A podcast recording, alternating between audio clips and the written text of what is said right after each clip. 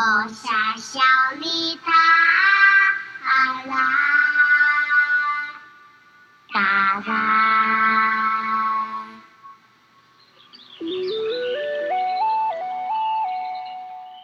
Hello，大家好，欢迎收听脚印留声机，我是莎拉，我是小肥。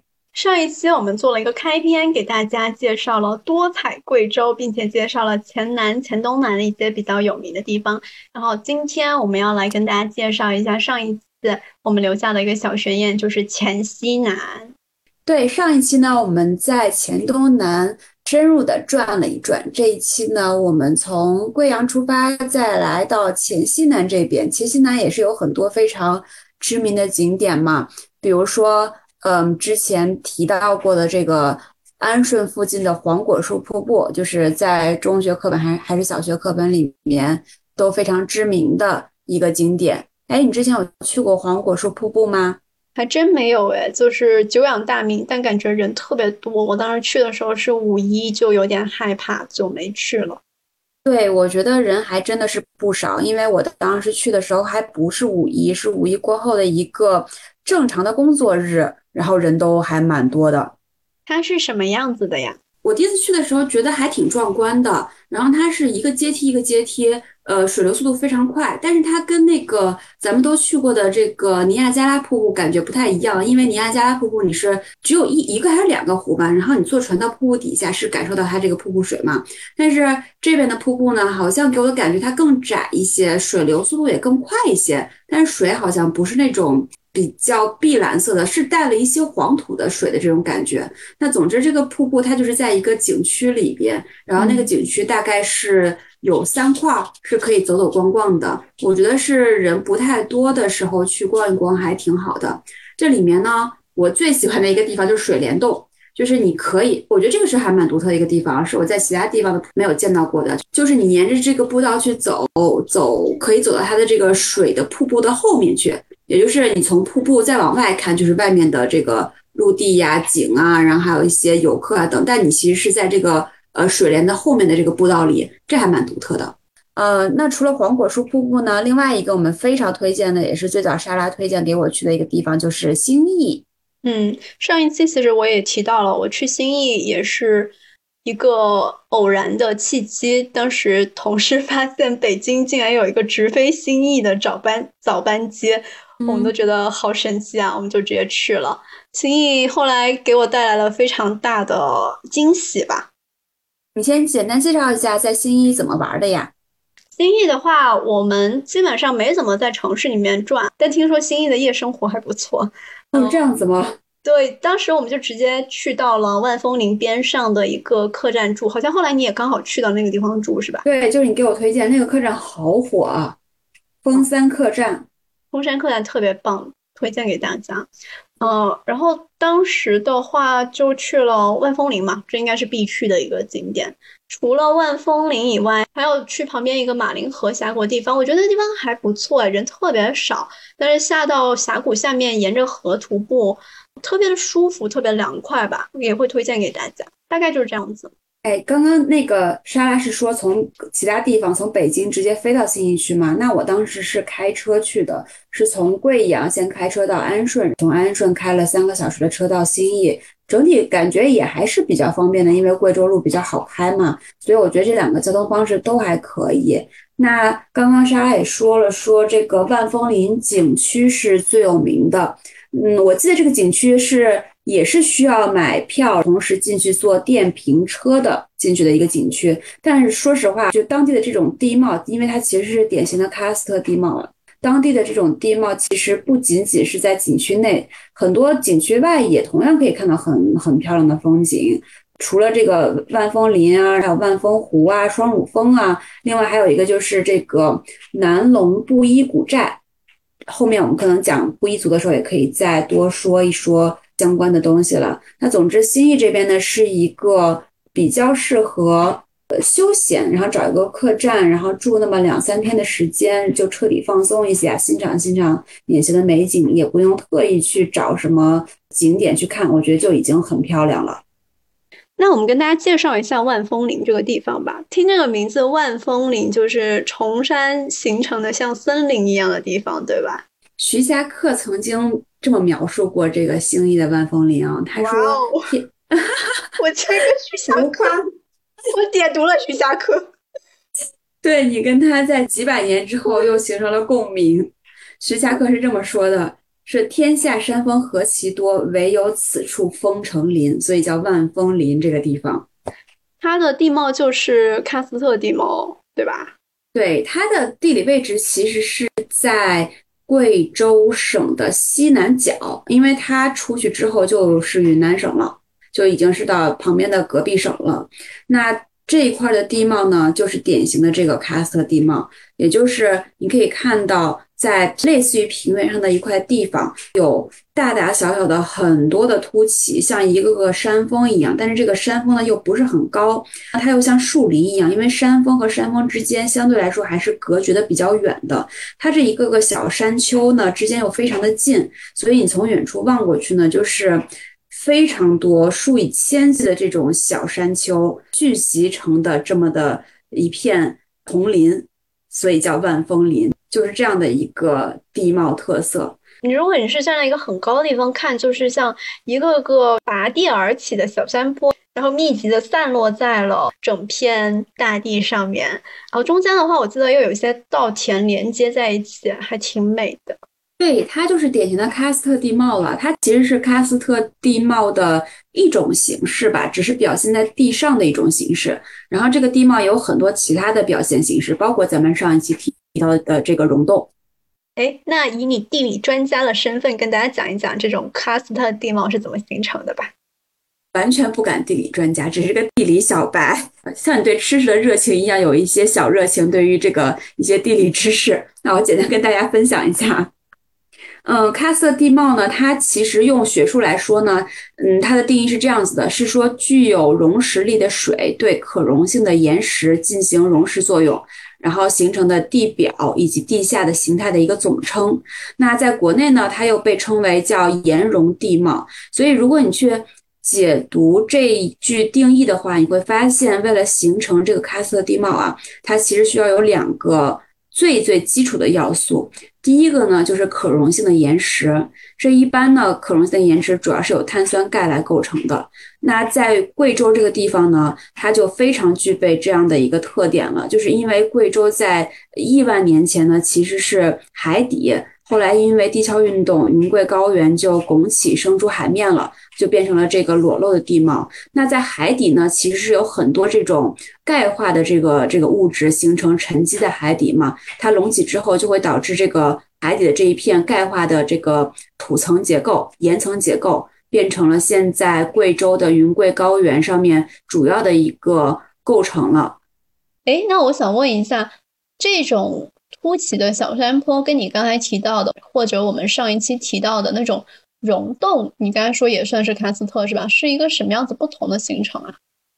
它其实是这样子啊，就是因为整个云贵高原的这一片，它的一个岩层的主要构成，或者说占比比较大的一个物质呢，就是碳酸钙。也就是比较容易去溶解的这么一个物质，那地下也是，地上也是，慢慢隆起到地上之后，就是如果超出地表之后，就变成了地上的这个小山了嘛。那地下同时其实也是由这个碳酸钙含量比较高的岩层构成的这个地质。那在具备这样的基础的地质地理条件之后呢，又有第二个条件需要介入了，也就是具有溶蚀力的水。其实。不需要这个水里面有太多的其他的酸性物质，而就是一般的这个水，它只要有二氧化碳的含量相对来说充沛一些，就能够形成一个这个有溶蚀力的水。因为在贵州这边降水含量又是非常丰富的嘛，同时碳酸钙又是比较容易溶蚀的，所以它降的水就会到地下形成地下水。那地下水呢，又会把地下的这些碳酸钙的岩层。溶蚀了之后，就会在地下形成溶洞。那地下的溶洞越形成越大，就不同的这个缝隙就会形成一个比较大的空间了嘛。其实，在当地呢，也会有比较大的这种洞厅在的，应该是有一个非常知名的，呃，据说是全世界第二大的洞厅，也是在贵州。这是它阶段性的一个形成了，也就是先从水进入到地下之后，先形成小的缝隙，然后缝隙和缝隙连在一起，就会形成。大的这种洞，然后洞再进一步变大之后，地上就会坍塌。你看到地表的这些小山丛呢，其实是部分地下坍塌之后形成的剩余的这个这个地貌的特色。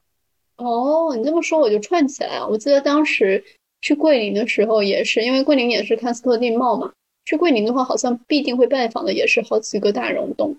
对，所以你看它地上是这种小山丛，地下就会溶洞，这都是喀斯特地貌的一个非常典型的表现形式。另外呢，还有的表现形式呢，就是它会有一个一个形态叫石崖，嗯，好像是在云南那边是非常知名的，也就是。嗯，你看，像在贵州这边的喀斯特地貌，它其实上面都是有植被覆盖的，就是都是绿色的。但是石崖呢，它可能就是纯粹的这种灰色的这种岩石裸裸露在外外面，同时它的这个形态呢又非常的锋利，就会是一个一个石柱彼此之间连得非常的紧密，有一大片石林的感觉，那就叫石崖。哎，我感觉你刚才讲的非常的科学严谨，但是我怕听众听不懂，有没有一些？更加，呃，更加直白的方式是吗？有没有一些更加直白的方式跟大家再总结一下这个地貌？对，呃，跟我作为一个地理小白，我是这么理解这个事情的。就是首先呢，这个地方要有很多的碳酸钙，一般在海底是容易形成碳酸钙的，也就是曾经是海底的地方，在变成现在的陆地是容易形成这样地貌的。其次呢，又是需要降水比较充沛的一个。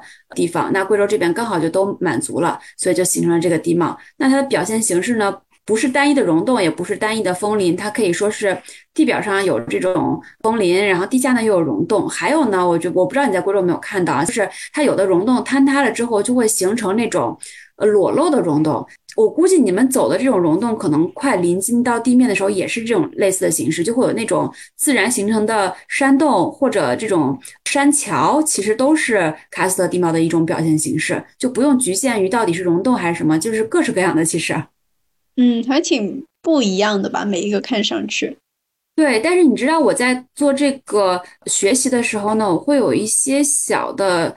感触，因为其实我有一个最大的一个感受，就是喀斯特地貌它其实是有年纪的，也就是它其实在形成的过程中呢，不同的年纪或者不同的时间点，它的呈现形态是不一样的。哎，我正想问你来着，我印象中形成一个溶洞其实是要经过很长的时间，是吧？一般需要多久才能够形成一个像我能够进去的这样子的一个溶洞啊？我觉得不好说哎，你就想说，其实这个地方它隆起之后，它从海底隆起到到目前到地面的形态，其实是大概应该是有一亿多年以前。那其实从那个形态开始到现在，都是一个溶洞形成的一个过程。像我刚刚说的，它就是需要需要水先到地下去，把地下的这个岩层去给它溶释成这种小洞。最起码有缝隙，然后缝隙和缝隙连在一起就会变成溶洞嘛，嗯，所以它一直是一个动态的一个过程，而且溶洞呢，它也仅仅是喀斯特地貌中的目前的一个表现形式，或者说你现在看到的一个溶洞是这个喀斯特地貌发展成现在这个这个样子的一个一个阶段，那它接下来它也不是它的终局，因为接下来溶洞会越越来越大，进一步变大之后，它就会坍塌。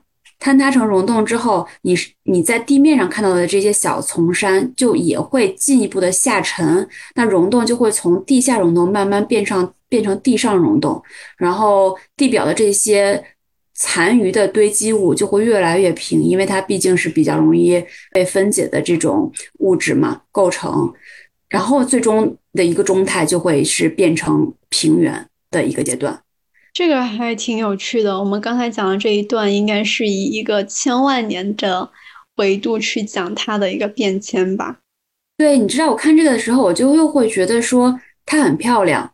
然后它的形成呢又很复杂，因为它不刚刚说的有水、有二氧化碳、有这个地质结构，其实是最基本的一个构成。它同时还需要非常严格的这个温度啊、湿度啊等这个环境，才能够去形成的它的地貌。就首先这么漂亮的溶洞，包括里面的这些钟乳石啊，或者它的一些形态啊，都是一个长时间且复杂的过程形成的。那另外一方面呢，你又会觉得它是一个动态的。过程，就是它整个的发展过程是有不同的形态表现出来的。中间过程呢非常美丽，但最终的过程可能就是什么都没有了。就是你现在看到的这些溶洞，可能再过个什么上千上万年，可能就又没有了。就是一个让你觉得时间流逝的感觉吧，像人的一生一样，可能所有的东西也都最后是动态了。这不就是我们宇宙终将的结局吗？这个事情就是。你又会觉得都是动态的，但这个动态又相对来说可见一些，就会对这个动态产生一些别样的小想法。对我去看那个溶洞的时候，进去看，倒没有想到那么远呢，还没有想到坍塌，可能就看到眼前，因为溶洞它有时候不是会滴水嘛。那它抬头是会有一个尖尖的这种呃插下来的那种柱体，然后下面又有一些鼓起来的。有时候看到时候就是想，哎，要过多少年他们才会连起来呢？好神奇啊！那可能在你刚才整个描述的过程中的话，它可能他们是对他们曾经是连起来的。对，它曾经是连起来的，然后只是慢慢的，然后被分开了，然后短暂的分开，再过一段时间，它们就可能坍塌之后又什么都没有，又回归平原了。我现在都有点好奇，我不知道是不是其实其他的平原过程也都是这样子的，因为毕竟之前可能都是在海底，然后因为伴随地壳运动才都慢慢到海上来嘛。我我现在都有点好奇，我不知道是不是，比如说现在华北平原其实曾经也有这样的一个阶段。只是这样的一个阶段已经结束了，就变成了纯的平原了。以后可以再研究一下。现在主要就是广西和贵州有，对吧？好像我家那边有点忘记有没有了。就中国目前最大的就是在云贵高原上，就广西、云南和这个贵州都有。但你知道特别神奇的，就是我前两天看新闻说，阿尔金那边刚刚确认了一片喀斯特地貌，就是在新疆那边海拔四千多米的地方。你说神奇不神奇？这有点奇怪耶！刚才听你说的话，它其实是需要对水有挺大的依赖的耶。新疆给我的感觉就是很干旱了。我不知道是不是跟冰川有关系，所以我我还没有这个特别深入研究。我只看到说地质学家确认那边的主要构成也是碳酸钙，然后具备了这个喀斯特地貌的一些基础特征。所以我觉得这个这个事情可能。并不像我们想象的，就是只在的某一片区域。因为我后来也查了一下，其实地球上面大概有十分之一的地貌是喀斯特地貌，这么多。哎，那在喀斯特地貌这样的一个地方生活，对人来说，对人类来说是一个比较大的挑战吗？比如说，它到处都是山山包，然后又有溶洞，随时 面临着坍坍塌的风险。那对人类来说，他要怎么在这一片地貌上去开展生活呀？我不知道它是不是会随时坍塌，因为毕竟滴水石穿，它虽然这个石在是碳酸钙，也是一个非常漫长的过程了。所以从安全角度上面来说，我不确定会不会有很大的风险。我相信在那个茂兰那边肯定是会有一定的。呃，有一些区域是会有风险的，所以才会有些路线是需要带向导嘛。我觉得这个可能是一方面。另外一方面，对于人的这个日常的衣食衣食住行来讲啊，肯定是行事不方便的。另外就是，呃，这个喀斯特地貌也叫岩溶地貌，它其实这种地貌下的土层是非常贫瘠稀薄的，是不适合农耕的。所以这也就进一步加剧了，在贵州当地就没有办法，除了你都是山地啊、丘陵之外，进一步加剧了在贵州当地其实没有办法进行一些这种大型的机械化种田的。然后也就回归到咱们上一次上一集说到的，大家会用这种梯田的形式嘛？哎呀，这又联系到了我又想讲的美食上面去了。我们刚才讲这个。嗯，新义或者是黔西南这一片，它的地貌万峰林是吧？它是一个喀斯特地貌。那其实整片黔西南的话，比较有名的一个聚居民族就是布依族嘛。其实布依族，我刚刚也提了那个南龙布依古寨，号称这个布依古寨是布依族的布达拉宫。布依族的话，应该算是贵州少数民族第二大人口的少数民族了。呃，像我们上一集讲到，第一大人口应该是苗族嘛，第二大就是布依族，第三大就是侗族。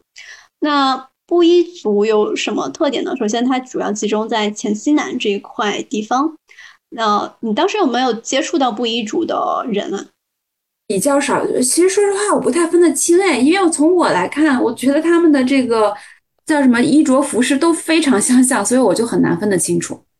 哎，你如果对比来看的话，其实布依族跟像我们上一集讲的苗族或者是侗族还是有一点点不一样的。啊，是吗？对它整体上来说，我个人感觉会稍微的更朴素一些，没那么的是华丽。然后它的颜色很明显，就是主体颜色就是青色、蓝色、白色，然后是比较宽敞的那种宽衣。主要的话也是因为是在算热带地区了嘛，所以大家会稍微穿的比较宽松一些。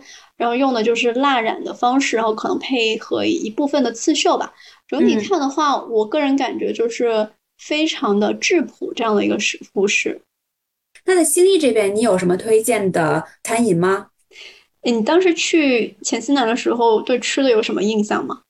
我当时在那边吃了两个东西，一个是牛肉火锅，另外一个是蛋炒饭。牛肉火锅是不是不是当地的？因为其实像你刚才说，那边都是梯田嘛，有喀斯特，其实挺难养牛的，对吧？我不确定哎，因为那边牛肉火锅并不并不是很多。我记得当时我就是想吃多一些，我想吃肉，所以我当时专门挑了牛肉火锅。但我在挑牛肉火锅的路上，路过了一整条街的蛋炒饭。呀，我也去了那个地方，很神奇，对吧？就是你第一次听说说这个地方竟然是蛋炒饭有名的时候，你是什么样子的感受？是将军桥蛋炒饭吗？那个地方叫什么？我记得是什么将军什么蛋炒饭。就是你会不会觉得这个地方竟然以蛋炒饭为名？蛋炒饭不应该是一个家喻户晓的一个平民菜吗？这有什么特别的？对呀，有什么特别的呢？我觉得很神奇的地方是，我不确定这个是一个自古以来他们的一个民间的食物，还是说近几年开始流行的呀？呃，可能不只是近几年吧，可能就是比较近、靠近一点的这个时间。当地，如果你去吃他们的蛋炒饭，你。看上去，肉眼看上去，你会发现它的颜色、色泽上跟我们平常吃的蛋炒饭不太一样。嗯，平常我们看到蛋炒饭可能是偏，呃，主要就是黄，可能炒的更好一点，放点咸蛋黄的话就偏金黄色，对吧？嗯，当地的蛋炒饭你会留意一下，它其实是有点发红，趋向一种橙色的这样子的一个卖相，是因为它是用贵州的这个糟辣椒一起炒的。我觉得这应该就是当地蛋炒饭的一个特色，它看着很简单，然后呃，但它的内涵还是挺有特色。比如说蛋一定要用当地的土鸡蛋，OK，哦，一份蛋炒饭它要至少放两个鸡蛋。然后糟辣椒的话，它其实就是酸辣开胃的，这跟我们上一集说的贵州人喜欢偏吃酸口辣口有关系。一方面就是让这个色泽看上去更诱人嘛，就是有一点点泛红；另外的话，它也可以就是减少油腻。平常有地方可能吃蛋炒饭吃几口，有的时候觉得好腻哦。但这个蛋炒饭可能你可以一直吃下去，因为我记得当时我们的同事就一直加饭，一直加饭，所以的话，那个它就可以解腻。因为蛋炒饭如果你要香一点的话，还要放猪油嘛。对这个话，我觉得它就是一个很好的 balance，一个科学的搭配。现在蛋炒饭应该已经成为一个当地很有名的一个特色。我看到说他们。至少在两二零年的时候，他们已经办了第三次的蛋炒饭节，有什么千人蛋炒饭，我一起一起炒一起吃。然后他们前面就会有一些布依族的这种民族的展示啊，我不确定蛋炒饭跟布依族有没有关系啊，但反正都是当地的特色，所以他们就会借机这个机会发展一下当地的这种文化的传播啊，旅游业这样子。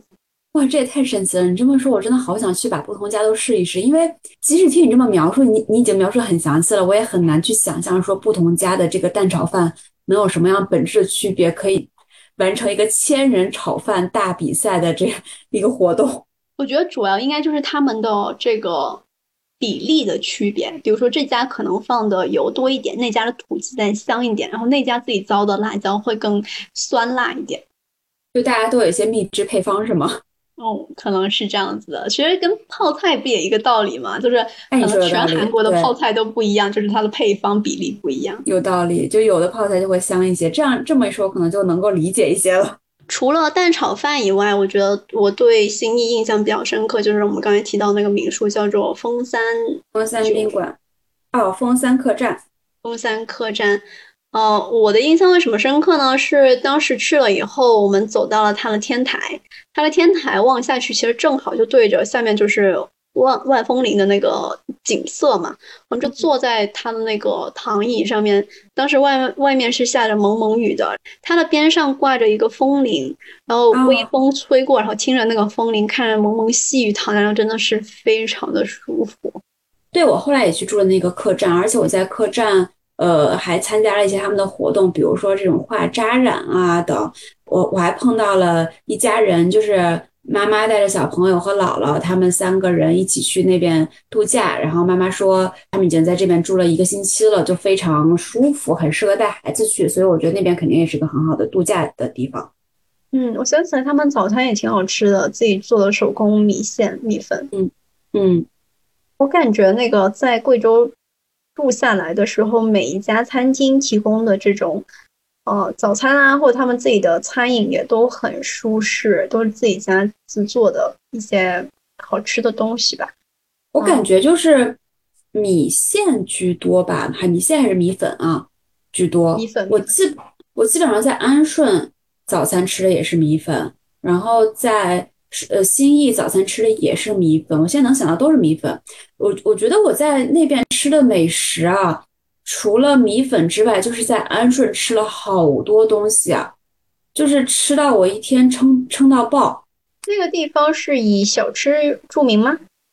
对，这个地方就是以小吃著名的。我是后来在很多公众号的推荐上面看到过，大家提安顺美食非常知名，然后列举了。不同种类的当地的小吃，我在安顺当时吃了有铺粉，就是一种类似于冰粉一样的东西，然后破酥包，就是外面是酥酥的，里面是肉包子的样子，但它跟烤包子还不一样，外面是感觉好像是烤过的、煎过的。还有吃到了这个果粉，就类似于丝娃娃，你有吃丝娃娃吗？有，我在贵阳的时候吃的。对，就有点类似于丝娃娃，外面是我觉得应该是米皮吧包着。然后去蘸料吃的，吃了那个烙饼，铁锅烙饼，就是那种土豆做成的那那种土豆粑粑贴在锅上面去烤，然后同时还可以配一些其他的这种配菜去烤，每一个都超级无敌好吃。我真的在安顺吃了一天，所以我觉得喜欢吃的呃朋友们可以考虑在安顺多待一待。我们这两期在贵州确实推荐了非常非常多好吃的东西啊，嗯，有机会的话会总结在 show notes 跟大家介绍。其实还有很多啊，啊，包括像米豆腐啊、豆腐圆子啊，这些也是当地好吃的东西。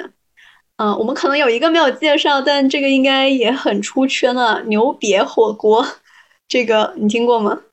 我听过，但是我没有吃过。